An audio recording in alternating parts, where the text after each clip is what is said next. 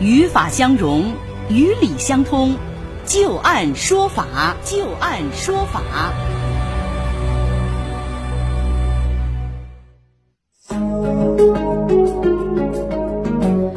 欢迎大家继续关注收听由至今和河北济民律师事务所的刘小龙律师为您带来的旧案说法。接下来啊，我们再来和大家说一个，呃，未成年人买摩托车所引发的一场纠纷。最近，南川法院审理了一起因为未成年人购买摩托车引发的买卖合同纠纷案件啊。那我们详细来了解一下，看看这十三岁的少年买了辆摩托车，父母不同意，要求退款，这钱究竟能不能要回来呢？在今年四月十六号，十三岁的张浩通过微信啊和于某简单交流之后，在当天啊就在这个于某所开设的摩托之家购买了一辆摩托车。张浩通过微信支付车款一千元，并且呢把这个车就给开走了。到了三天之后，四月十九号，张浩骑车的时候啊，结果被他的父亲张先生给看见了。因为担心自己买车一事被父亲发现，张浩这时候就让他的朋友把这个车给开走了。又过了几天，张浩将摩托车送回了于某的店内进行维修，并且还支付了三十五元的维修费用。五月一号，父亲张先生前往于某开设的摩托之家，要求退还儿子买摩托车支付的一千元。于某则要求张先生支付这个车辆损坏的费用啊，双方由此是发生了纠纷，甚至还闹到了派出所进行了调解，但是呢也没有调解出结果。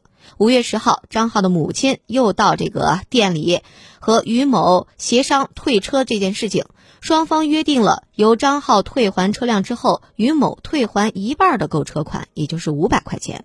在此之后啊，这父亲张先生就以于某向未成年人出售摩托车为理由，将对方诉到了法院，要求退还购车款一千元以及车辆维修费三十五元。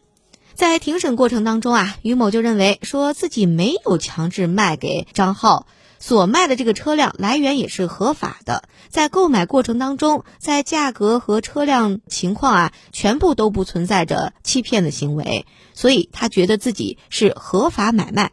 而且当时啊，这张浩来买车的时候是和他的朋友一同前来的，他也没有发现购车的人是小学生。另外一方面呢，这个车辆出售之后，现在已经造成了损坏，现在只能是勉强使用啊。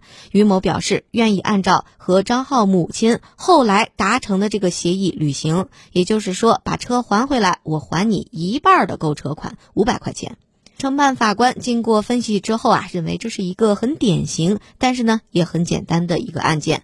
只要把相关的法律法规解释给商家，商家一定能够理解和接受。之后经过调解啊，双方最终达成了一致的意见，由张浩退还摩托车，而于某收到摩托车之后立刻退还一千元的购车款。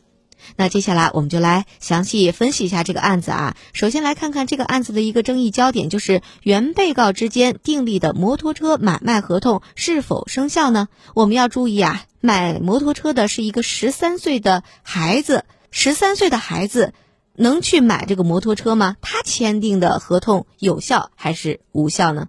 这个案件涉及到未成年人啊，那么咱们国家的这个民法典呢，确定了呃民事行为能力的这个。岁数啊，孩子的岁数，在我们国家呢，年满八周岁以上的呢是属于限制民事行为能力人，呃，十八周岁以上的呢是属于成年人，是吧？属于属于完全的民事行为能力人。嗯。那么八周岁以下的属于无民事行为能力人。根据这个行为能力的不同呢，他所承担的法律的这种效果也不一样啊。那么如果说这个孩子呢是呃未满八周岁的，那么他签订的这种合同，那么除非是纯获益的。这种合同它必然是无效的。对于这个，当然了，如果说这个监护人追认的啊，法定监护人追认的，这个是有效的。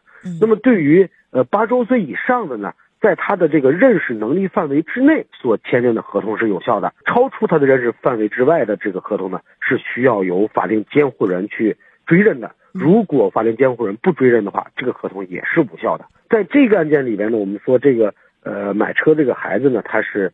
呃，十三岁，这个显然他是属于限制民事行为能力人。嗯，下面我们就要分析呢，他的这个购车行为和他的认识能力之间有没有关系？一般情况下，我们说对于限制民事行为能力人啊，在他的基本的一些生活上，他的这种合同是可以有效的。比如说，我去买一些文具啊，买一些书籍啊，对吧？买一些零食啊，对吧？或者是买一些食品啊等等，这种日常的生活，我们说这种合同它是有效的，不需要追认。但是呢，超出了这个范围，就超出正常生活范围以外的，像本案当中的这种购买这个车辆的这种合同，我们说这个是属于超出限制民事民事行为能力人他的认知范围的。嗯，那么这种情况呢，这种合同是需要由法定监护人去追认的。如果法定监护人拒绝认可的话，这个合同它就是一个无效的合同那。刘律师，这个追认怎么算是追认呢？一个什么样的行为就算是追认了呢？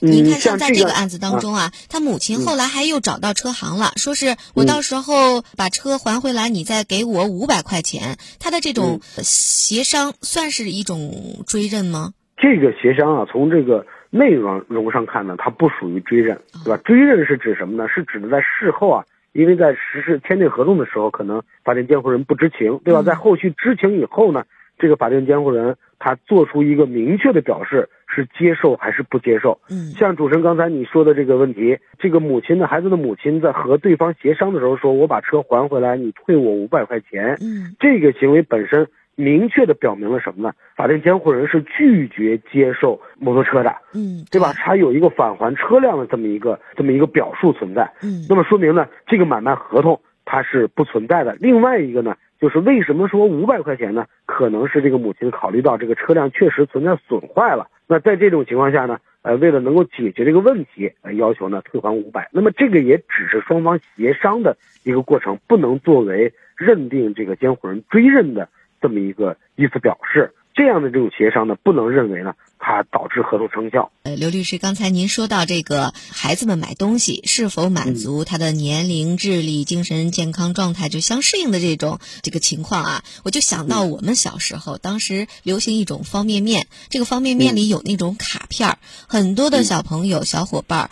他其实不是为了吃这个干脆面，他是为了收集里面的卡片。那假设有一个孩子，他去买这个干脆面，这个肯定是符合他自己的这个年龄特点的，可以认可的是吧？但是如果他一箱一箱的买了很多箱方便面，嗯他只是为了收集里面的卡片。这个时候，作为店家来讲，我觉得他应该能够意识到，这孩子应该是为了收集这个卡片，但是他还是把这些一箱一箱的方便面都给了孩子。到回头来，孩子的父母觉得我不认可你这好几箱的方便面，我想退，能退吗？这个是可以的，因为什么呢？如果说孩子呀去买个一包两包，我们说这都属于正常的生活范围，对吧？对，呃，我们正常生活，孩子去买一些零食啊等等，这个是属于正常的行为。嗯。但是，假如说他成箱的购买了，那么这个时候我们说这就已经不属于正常的这个生活行为了，是，对吧？作为一个这个销售者来说，他应当对这个孩子的这种行为有一个基本的认识。嗯对吧？你买一包两包这正常，如果都几箱几箱的买，那这个时候明显这就不正常。那么这个时候他就需要什么呢？征得家长的同意。如果家长没有同意的话，那么他这个合同他就会无效。那么既然无效，那么家长当然是可以要求返还这个呃方便面，并且呢要求他退还货款的。那说到这儿，因为马上又到这个双十一了，我突然间想到，嗯就网购的时候不是有一个七天无理由退货嘛？像这嗯种七天无理由退货，我就真的能够没有任何理由，我也不找别的理由了，我就直接去去退了吗？呃，这个是可以的。这个因为什么呢？因为咱们国家的这个法律是有明确规定的，对于涉及到呃网络销售的嗯这样的这种商品呢，是有明确的规定，是有一个七天无理由退换退货。那么这个无理由呢，它就是无理由，无理由不需要任何的主张就可以呢解除这个合同。那这个线下的商品可以无理由退货吗？嗯，这个是没有的啊，这个是没有的。区分这个呃七天无理由呢嗯，就是一个它的这个交费呃这个消费场景，对吧哦？它是从线上购买的，还是在线下实体店购买的？嗯如果说在线下实体店呢，是鼓励这种七天无理由的这种措施的，但是呢没有法律强制性规定，而对于线上购买的是有法律明确规定的。